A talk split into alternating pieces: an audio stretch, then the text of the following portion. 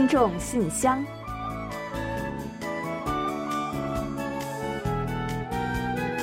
分享最新动态，聆听您的心声。听众朋友们好，我是李璐，欢迎您收听全新一期的《听众信箱》节目。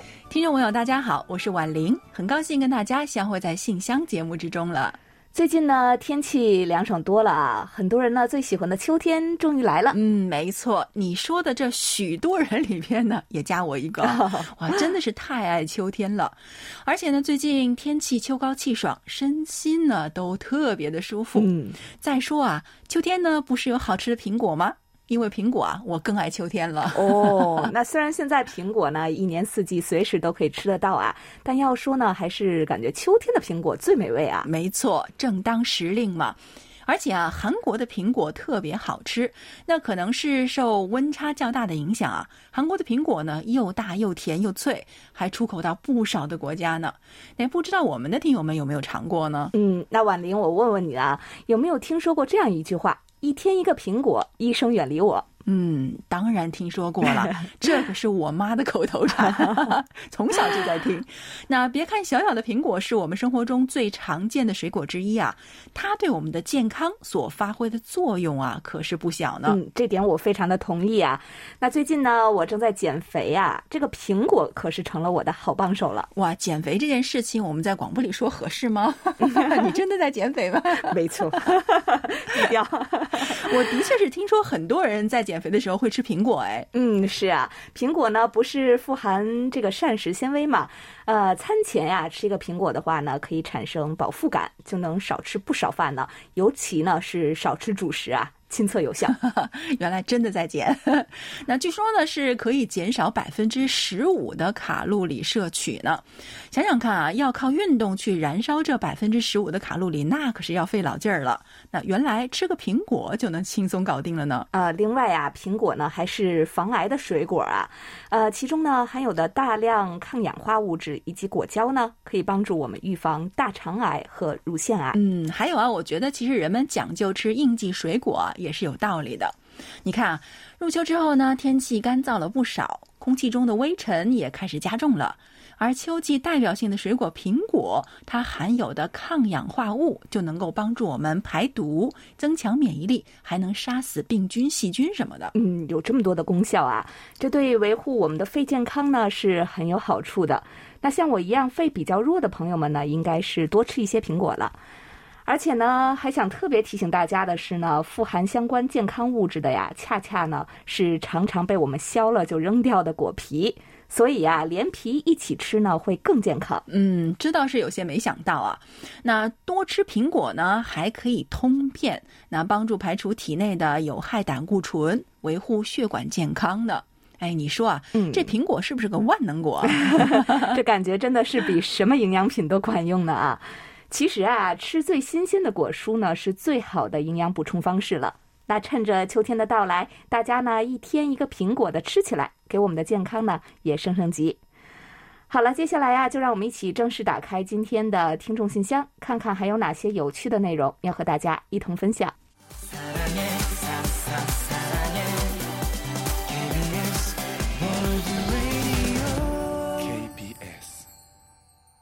欢迎回来，您正在收听的是韩国国际广播电台的听众信箱节目。首先，我和婉玲还是来为大家简单介绍一下本期节目都将安排播出哪些内容。我们这期节目呢，仍然是设有韩广动态、来信选读和生日祝福等几个小栏目。在生日祝福栏目中呢，我们将分享流畅听友提供的一段人生感言，然后呢，仍然会为过生日的听众朋友们送上一首韩文歌曲作为生日的祝福。在生活的发现栏目中，本期呢将介绍卢焕丽听友提供的生活小智慧：白酒在生活中的妙用。爱喝白酒的朋友们呀，除了品酒碰杯之外呢，白酒还有哪些用途呢？稍后呢，我们就一同来了解吧。嗯，之后呢，我们就将进入专题讨论，继续就九月份话题分享听友们对于社会多样性及对少数群体看法转变的讨论。在本期有问必答栏目之中，易贤呢将回答李健听友有关韩国对酒后驾车行为处罚力度的问题。节目的最后呢，仍然是我们的点歌台，到时候呢将为朱坚平听友送出一首他点播的歌曲。好了，节目呢我们就先预告到这儿，欢迎您继续收听。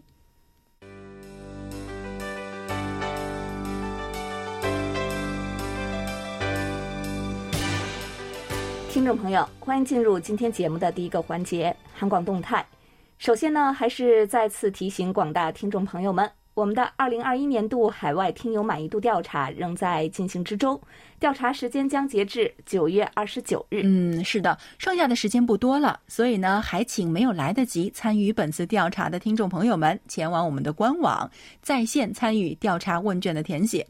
那前几天呢，我们也给很多听友发送了相关的邮件提醒啊，那也收到了很多听友们的回复。嗯，没错的，大家呢都表示已经填写完毕，或者是即将参与我们的调查。对此呢，我们非常的感谢，谢谢大家对我们工作的大力支持。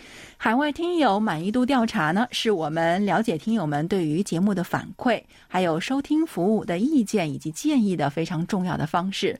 所以呢，非常诚挚的希望大家能够积极发声，让我们进一步了解大家的喜好，也帮助我们改进服务。那今年呢，我们也仍将在参与调查的听众朋友中抽签选出获奖听友来赠送精美的奖品。回馈大家对我们工作的支持。嗯，眼见着中秋节就要到了嘛，所以大家节日期间呢，不妨抽出一点您的宝贵时间来帮我们填一份问卷，也让我们和听友间的联系能够更加的密切。好了，本期的动态环节呢，我们就先介绍这么多消息。下面呢，我们准备进入来信选读，一起分享一下听友们的来信。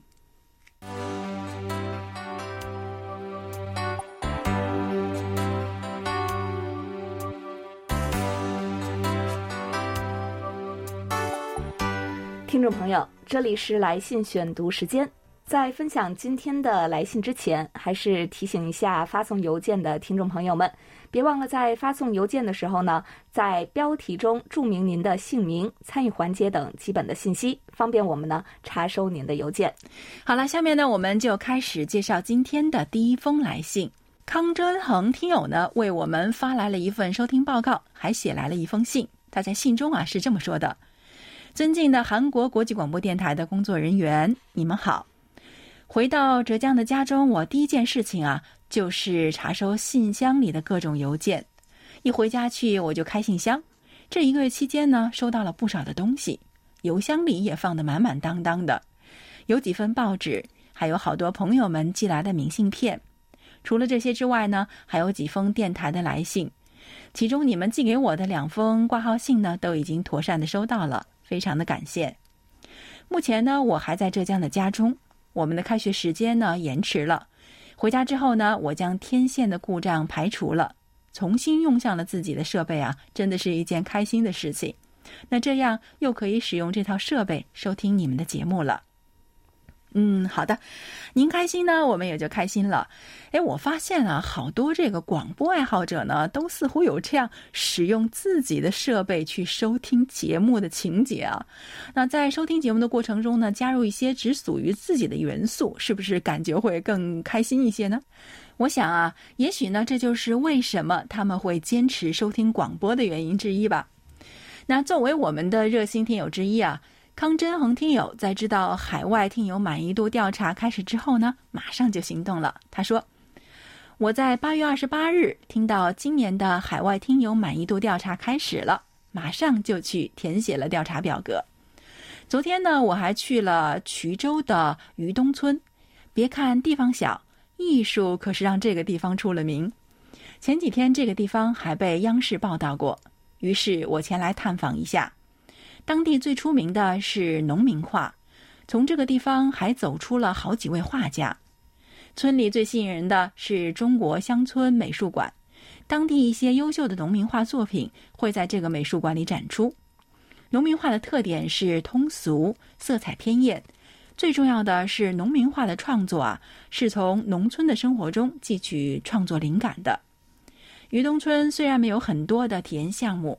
但这里是一个特别适合闲逛的地方，村子里的角落都藏着村民们的艺术创作。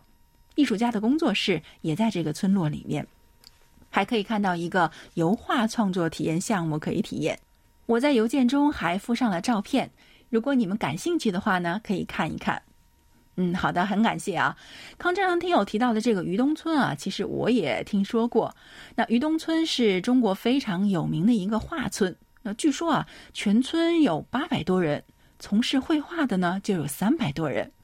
当地的画家们白天拿锄头，晚上拿笔头，一手种庄稼，一手种文化，以画笔再现了家乡的山水风景和生活。哇，我觉得特别酷啊！感兴趣的听友们呢，也不妨去了解一下。另外呢，康真恒听友开学啊，就要进入大二阶段了。他说啊，回想起来，整个大一，当时在开学初的目的和期望也都顺利的完成了，为后面的学习奠定了基础。也希望大二上学期能够顺顺利利。嗯，是的，其实很多大学生啊，在大一的时候呢，都会有些懵懵懂懂的。那经过一年的学习生活，相信啊，你也可以更加明白自己在大学里要怎样的学习，又该怎样的规划了。那我们大家啊，都相信你一定会把今后的大学生活安排的明明白白，一定会顺顺利利、健健康康的度过美好的校园时光。加油哦！好的，谢谢康振恒听友，加油哦！接下来呢，我来介绍一下福建王耀武听友的一封来信吧。他在信中说：“KBS 全体同仁，你们好。昨日在中央电视台看到韩国政府将中国军人遗骸送回祖国的视频节目，对韩国政府表示感谢，对家属们表示哀悼，对伤残者表示慰问。作为亚洲的后来人，要更加努力地捍卫和平。亚洲的和平乃是今天每一个亚洲人的义务及责任。”战争虽然已经结束，但世界和亚洲并没有迎来彻底的和平。希望和平早日到来。是啊，和平呢是多么的宝贵啊！真的呢，希望人类呢能够和平相处，世界能够和谐共荣。在九月二日的时候呢，韩国政府呢基于人道主义精神，向中方送还了一百零九具韩战时期中国军人的遗骸。虽然战争呢已经离我们远去了，但是战争的伤痛依然还在。作为后人啊，看到这些带血的历史呢，唯愿真诚祈祷世界不再有纷争。尤其呢是像王耀武听友啊在信中所说的那样，近来呢国际局势紧张，关系复杂，令人不安。整个亚洲的局势动荡不安，加上新冠疫情的再度蔓延，巴以战火再起，俄罗斯与美国关系恶化，缅甸的局势动荡不定等等，不能不让人担忧。还有近来日本的一系列做法也非常令人担忧。日本把核电站事故中的废水排入大海，简直就是亚洲各国的灾难，非常令人担忧和愤怒。日本自己制造的灾害，却要世界的沿海国家承受其带来的灾难，福岛哪里有福啊？在这个纷繁复杂的当今世界局势下，希望亚洲各国的主要首脑们能够团结一致，来正确处理好亚洲的问题，避免发生武装冲突和爆发战争。首先呢，需要亚洲各国的首脑对稳定和维护和平达成统一共识。是的，您说的是没错的啊。尤其呢是最近国际局势的动荡，让我们深切体会到了和平的不易和宝贵。希望各国呢能够凝聚力量，以和平方式智慧的解决问题，不再有更多的流血冲突了。另外呀，王耀武听友呢还在信中挂念着我们是否注射了新冠疫苗，希望我们呢多多注意安全，预防感染。好的，我们呢一定会多加小心的啊！感谢您呢惦记着我们。韩国这边呢现在是按照年龄段在注射疫苗，身边不少工作人员呢陆陆续续已经接种了疫苗了，目前身体状况都很良好，还请您放心吧。那最近呢看到中国又再次出现了疫情了。也请广大听众朋友们呢注意保重健康。还有啊，王耀武听友呢建议我们可以制作一个抗疫的卡通动画节目，让少年儿童呢了解防疫的知识。也谢谢您提出的这个好建议。那作为韩国公营广播电视台呢，KBS 在宣传防疫方面呀一直是走在前列的。而您的这个想法呢也是很不错的。通过动画的方式呢传授孩子们防疫的知识，想必可以起到寓教于乐的效果吧。好的，再次感谢王耀武听友，期待您的再次来信。好的，非常感谢王耀武听友的关心和问候。那这里呢，还有刘凡听友写来的一封小短信，他说：“KBS 中文组的各位编播人员，你们好。伴随着九月的到来，全世界的学生陆续在疫情防控下开学了，韩国和中国国内也不例外。我在八月三十日开写了大学二年级的学习历程，那其中三十日到九月三日是在线上学习。”周末两天进行线下入学报到，我随即在线上购买了到学校的车票，但是票源太紧张了，以至于买不上，我便开始了候补购票流程，也就是通过国内的铁路大数据去抢票。星期四早上看到候补票兑现成功，心里别提有多高兴了。周五上完了一天的网课之后，随即出发去学校，虽然是晚上出发，路上有些累。不过到了学校之后啊，疲惫的身心顿时就消退了。嗯，刘凡听友说的没错啊。那进入九月之后呢，学生们都开始重返校园了。韩国各级的学校呢，也都是在近日全面的恢复了线下的授课。那虽然由于疫情的原因呢，仍然是有一些顾虑的，但是学生们能够重返校园呢，是众望所归啊。再加上韩国的疫苗接种工作呢不断的加速，预计在中秋节假期开始之前呢，就可以完成百分之七十人口的首剂接种了。那刘凡听友呢，现在应该已经顺利到校了，那开始了大二的学习生活。那我们在这里呢，也为你加油，相信啊，你一定会度过一段充实并且快乐的大学生活。当然呢，在大学里呢，也请不要忘了给我们来信。那还有啊啊！你这次随信发来的一段这个北环桥夜景的小视频呢，我们也都看过了，非常的感谢哦。好了啊，就在这里祝我们的大学生听友刘凡能够健康快乐，学有所成哦。好的，非常感谢刘凡听友。那不知道大学生朋友们的中秋假期会怎样的度过呢？呃，说到中秋啊，马上就要来了嘛。贾鹏程听友呢，提前为我们发来了一份中秋的祝福。他是这样说的：“韩广中文组的朋友们，你们好！马上就是中秋佳节了，提前送上祝福。月是中秋分外明，我把相思遥相寄。节日快乐，我的朋友们！还有呢，就是最近工作加班比较多，顺便问问韩国这边对工作中的加班是怎么看的？最后呢，附上苏轼的《水调歌头·明月几时有》，表达一下我的祝福吧。明月几时有？把酒问青天。”不知天上宫阙，今夕是何年？我欲乘风归去，又恐琼楼玉宇，高处不胜寒。起舞弄清影，何似在人间？转朱阁，低绮户，照无眠。不应有恨，何时长向别时圆？人有悲欢离合，月有阴晴圆缺，此事古难全。但愿人长久，千里共婵娟。好的，非常感谢贾鹏程听友赋诗为我们提前送上了一份中秋的祝福啊！那无论呢是您自己的诗句啊，还是苏轼的阙词呢，都是非常的应景，为我们的中秋呢也添了一份浓浓的丝绸。月是故乡明，不知道此刻有多少朋友已经和家人团聚了呢？在这里呢，也祝愿所有的听众朋友们中秋快乐，阖家幸福。另外呢，贾鹏程听友问到了加班的问题啊。呃，首先呢，不知道是不是因为快到中秋了，所以呢您才这么忙的呀？韩国这边呢，目前大多数企业已经开始实行每周最长五十二小时工作制了，也就是说呢，一周除了四十个小时的法定工作时间之外啊，最多呢可以加班不超过十二个小时，这也是法律的要求。所以呢，韩国民众呢现在加班的压力啊，可以说已经大为的减缓了。而且呢，现在整体的社会氛围呢，都在追求工作和生活的平衡。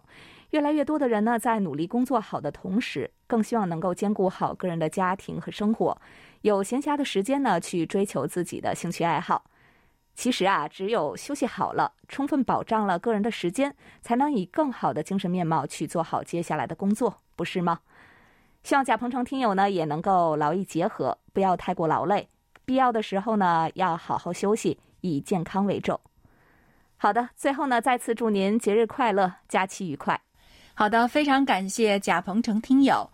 但愿人长久，千里共婵娟，也是我们所有人的心愿嘛。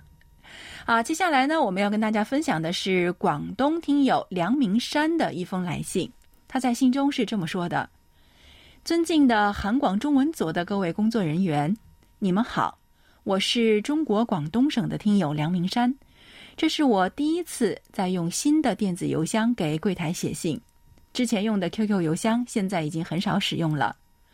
算起来已经有两年多没给柜台写信了，虽然不知道该说些什么。”但是我对韩广的丝丝情谊一直是萦绕于心的。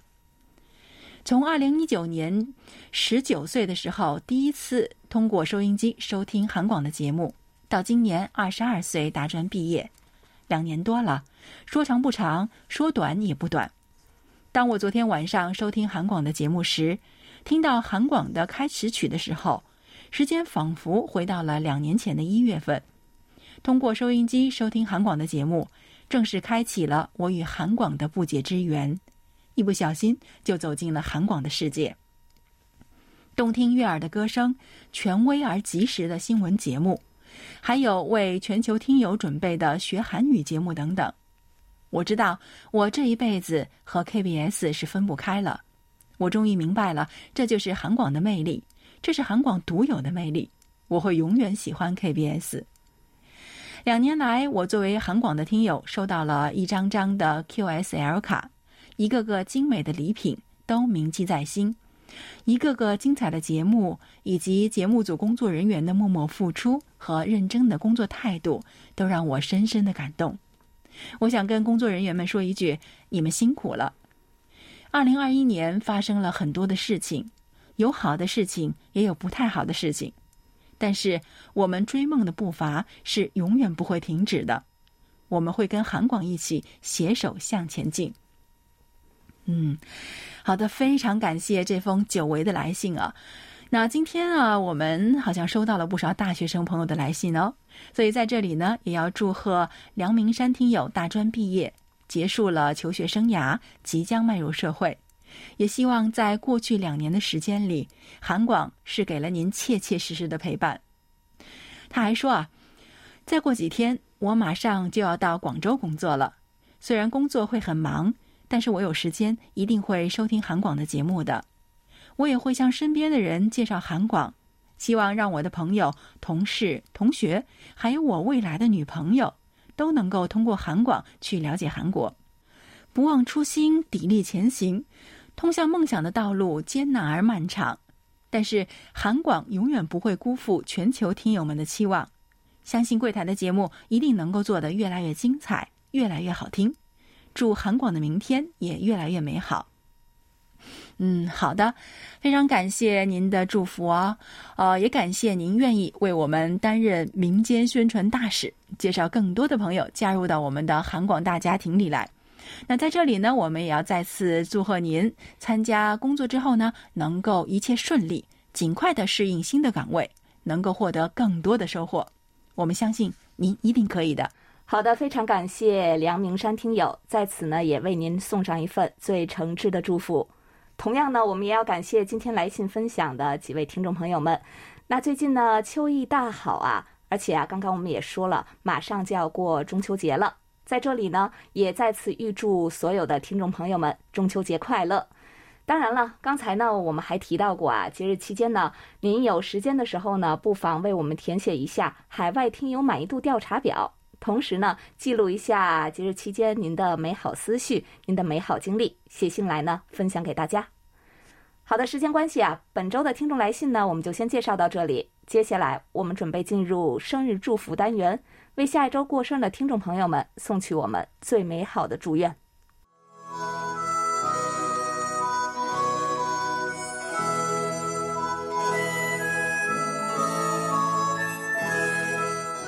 每个生命都是独特且美丽的，组合在一起，共同谱写出了一曲婉转动听的生命之歌。此时此刻，在韩广这个大家庭里，让我们把最真诚的祝福送给您。欢迎来到生日祝福。今天我们要送给大家的是一段由黑龙江流畅听友分享的人生感言。人生旅途，人生就像坐火车，车到中途上上下下是常事，多少人彼此擦肩而过之后便老死不相往来，只有知心朋友和爱你的人一直陪你走向人生的最后一站。不要太多忧郁，不要太多在乎，真正值得你在乎的人事总是在你的左右。人生的火车，到一站看一处风景。不知不觉已是终点站，随缘知足，人生的旅途才会充满幸福。好的，感谢刘畅听友同我们分享刚才这段话。嗯，那接下来呢，我们把这首由东方神起演唱的《气球》送给九月十八日到二十四日过生日的所有听众朋友们。那相信很多听友呢都已经很熟悉这首歌了吧？就让我们一起来重温一下。那祝大家生日快乐，天天快乐！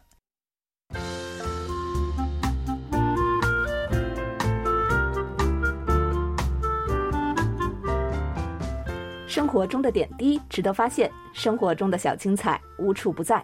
让我们做您的小助手，带您去了解生活中那些您不熟识的小窍门、小秘诀，给您的日常多一点温馨的提示。欢迎大家进入生活的发现。白酒在我们的生活中啊是非常常见的，除了在开心的时候喝一杯助兴，做菜的时候当调味也会放一些。不过啊，白酒除了食用之外呢，还有很多妙用的。今天呢，我们就通过介绍卢焕丽听友分享的内容，和大家呢一同来了解一下。嗯，这一点呢，可能很多人都不知道啊。白酒啊，可以用来擦玻璃的。擦玻璃的时候呢，加入一些白酒，那玻璃呢就会擦得特别的干净明亮。嗯，节日呢就要到了，大家呢可以趁此机会用白酒啊擦一下家中的玻璃。另外呢，炸鱼的时候呢，把鱼放在白酒里面泡一下，再挂糊油炸，可以去除泥腥味。嗯，这个啊，好像是稍微会一点点这个做菜的人都好像都知道这个公式，对吧？那还有啊，就是如果我们买了新胶鞋呢，你可以用白酒喷一下，晾干之后再穿，这样的话呢，穿着的时候呢就不会臭脚了。嗯，散发着酒香的新鞋会是什么样子的呢？另外呢，在做肉类或者鱼的时候呀，加一点白酒，能够使菜肴味道更鲜美，还不油腻。嗯，在衣物上的碘酒污迹处呢，如果涂上一点点白酒，然后呢再揉搓几下，这个碘迹啊就可以去掉了。另外，在衣物上如果沾了膏药的痕迹呢，也可以使用这个办法。嗯，说不定别的污迹啊也可以用这个办法来解决呢。再有啊，收拾鱼的时候呢，如果不小心弄破了胆。立即呢，在胆汁污染处啊抹上一点白酒，用冷水呢冲干净，就可以去除苦味了。嗯，白酒呢还是去除异味的小能手。那我们可以用它来清除冰箱里的异味。那倒一杯呃白酒放到冰箱里的话呢，酒精在挥发之后啊，不仅可以清除冰箱里的异味，而且呢还有杀菌的作用。白酒啊还可以用来解冻鱼类食品。如果在鱼肉上面撒上少量的白酒呢？然后再放在冰箱的冷藏室中，就可以缩短鱼肉的解冻时间了。嗯啊，这个好像我没有听说过啊。说白酒呢还有杀虫的作用呢。在存放绿豆的时候呢，可以在盛放绿豆的袋子里边喷洒一些白酒，这样的话呢就可以防止绿豆生虫。哎，我得试一下。嗯，那除了绿豆之外呀，大米呢也是可以防止生虫的哦。在米缸中呢，放入一个空酒瓶儿，在空酒瓶中的酒精挥发的同时呢，可以防止米虫的生长。嗯，做饭的时候啊，如果做成了夹生饭，也不要慌，在锅里边浇一些白酒，然后盖上锅盖，再蒸一会儿，就可以完全蒸熟了。另外呢，在油炸花生米的时候呢，也可以妙用白酒哦。盛入盘中之后啊，在这个油炸花生米呢，趁热的时候呢，撒上少许的白酒，可以保持花生米的酥脆，嗯，还不回潮呢。嗯，做菜的时候呢，如果是醋放多了，就可以撒一点白酒，减轻这个酸味儿，使菜肴鲜美可口。还有就是在食醋中，如果加少许的白酒，然后呢，再掺入一些食盐搅拌。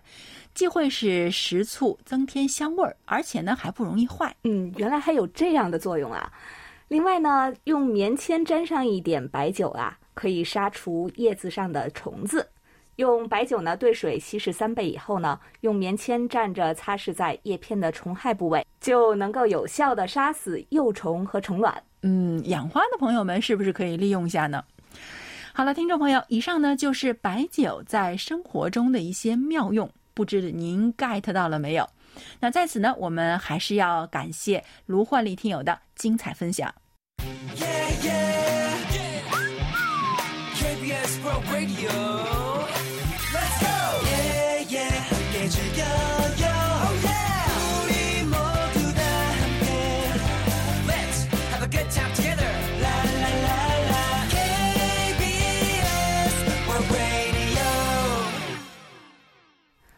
好的，欢迎回来，这里是韩国国际广播电台的听众信箱节目。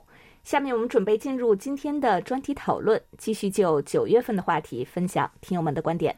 在此之前呢，我们还是先来预告一下十月份和十一月份的讨论话题内容。十月份的话题是啊，不久前韩国健康人群中提前签署意向书，拒绝在罹患重病等候接受延命治疗的人突破了一百万名。那么，您对于延命治疗有什么样的看法呢？如果可以拒绝进行延命治疗，您认为应该在哪些方面去完善相关的法律规定以及实际操作呢？十一月份的讨论话题内容是，请谈谈您心目中最想要铭记的人。每月详细的讨论话题内容啊，大家可以前往我们的官网，找到听众信箱的专题讨论板块进行查阅。希望参与讨论的听友们，请将您的想法写成短文，并且提前发送至我们的邮箱。幸运的听友们呢，会有机会获得我们赠送的精美奖品。好，下面呢，我们再来介绍一下本月的讨论话题吧。随着社会越来越多样化，人们对性少数者等少数群体的看法也在转变。您对此怎么看呢？嗯，好的，下面呢，我们就一起来分享听友们的观点。首先要跟大家分享的是天津市王丽听友的观点：性少数者是客观存在，是不能否认的自然现象。在现实生活中，大多数人不能认可性少数者的性取向和生活方式。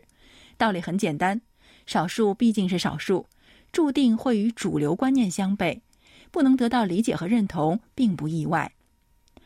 随着社会的多元化发展，公众对于性少数者这样一个群体的存在有了明确的认识，也开始对他们的性别认同和性取向采取包容的态度，尊重性少数者的意愿和选择，给予他们应有的生活空间，是多数人经过努力能够达到的目标。人们的价值观不同，要求所有人一致接受是不可能的。短期内，性少数者在传统的东方社会难以得到他们想要的地位和权利。要有耐心，不能操之过急。对他们来说啊，目前比较现实的是低调生活，与主流人群相安无事。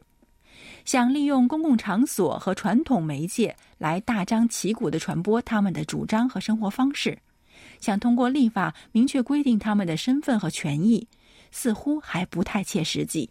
也无法得到公众普遍的支持。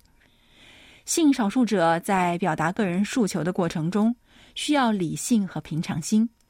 他们不应该过分强调自己的特殊之处，以至于引起别人的反感；不应该影响别人的正常生活和秩序；也不应该把自己的意志强加于人；不应该诱导或怂恿青少年改变性取向。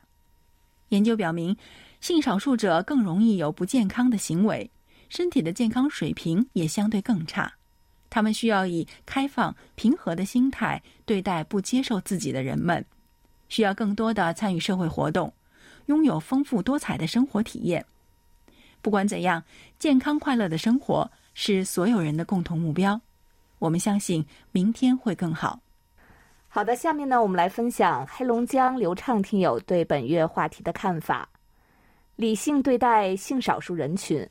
我们对性少数人群的态度，也通常只是好奇甚至鄙夷，从未想要主动的去接触和深入了解这一人群。性少数人群在很早以前就出现了，随着社会的进步、历史的发展，人们的思想观念也在时刻变化着，对于性少数群体认识和态度也发生了很大的变化。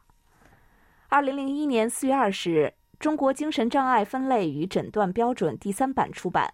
在诊断标准中，对同性恋的定义非常详细。同性恋的性活动并非一定是心理异常，由此，同性恋不再被统化为病态，不再把同性恋看作是一种病态心理。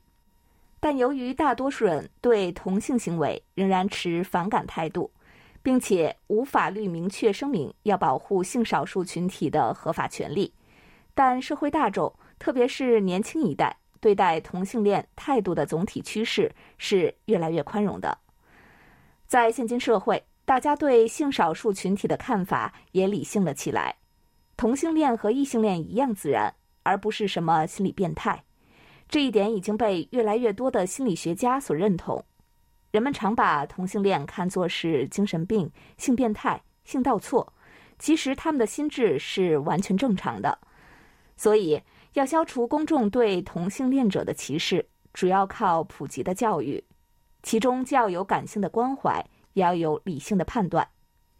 其实，每个人对性少数人群都有好奇心，但在怎样处理自己的好奇心上，却在各种观念下表现的大不相同。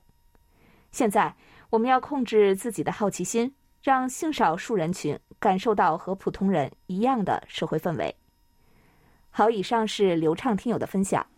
好的，本期专题讨论就介绍到这里。接下来我们进入下一个环节。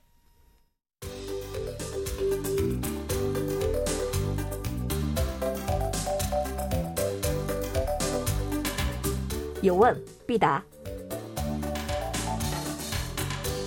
今天我们请洪一贤来回答天津李健听友提出的问题。他的问题是，请易贤老师呢介绍一下韩国对于酒驾的处罚力度。好，接下来我们就请易贤来回答李健听友提出的这个问题。听众朋友，大家好，我是易贤。今天我来回答李健听友提出的问题。韩国的汽车产业呢，在这七十多年来取得飞腾发展，如今作为全球第五大汽车生产国家，二零一五年的汽车量呢，已经突破两千万辆大关。大城市几乎家家户户都有一辆以上的自驾车。虽然车多人多，不过韩国人大都遵守交通法规，在街上啊很少见到乱穿马路或者是闯红灯的人，交通还是井然有序的。但是呢，也有很多人喜欢聚会饮酒，因此每年频频发生酒后驾车引发的交通事故。据统计，二零一八年至二零二零年，日均发生五十起酒后驾车交通事故。政府认为酒驾是道路上发生的最危险的犯罪行为，于是呢，根据《道路交通法》严惩酒驾之类的交通违法行为。韩国的交警呢，经常在周五等周末夜间出现在闹市附近的路段，集中取缔酒驾。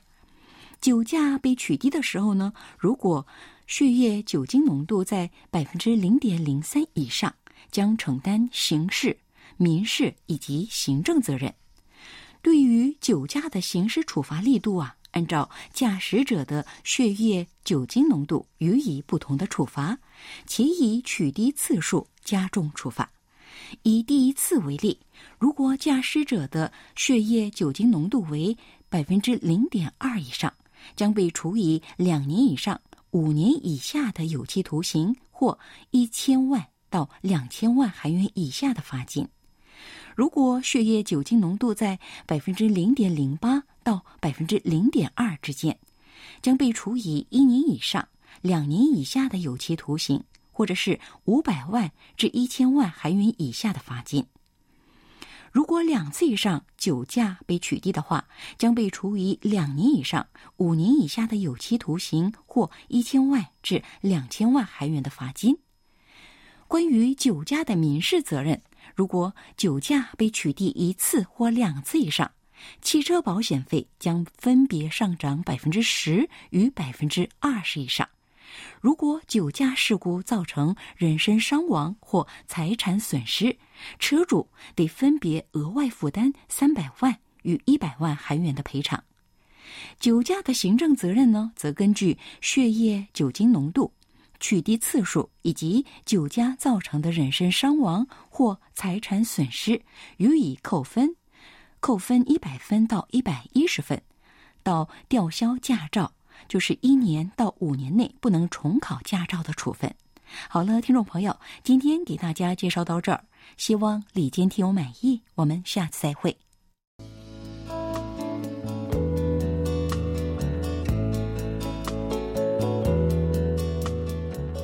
节目最后是点歌台栏目。上海的朱坚平听友给我们来信，表示希望点播一首李贞贤的《独一无二》，献给韩广和韩广的听众朋友们。非常感谢朱坚平听友点歌送祝福。那稍后呢，我们就一同来欣赏这首歌曲。在播放歌曲之前，我们还是要先来揭晓一下本期节目的获奖名单。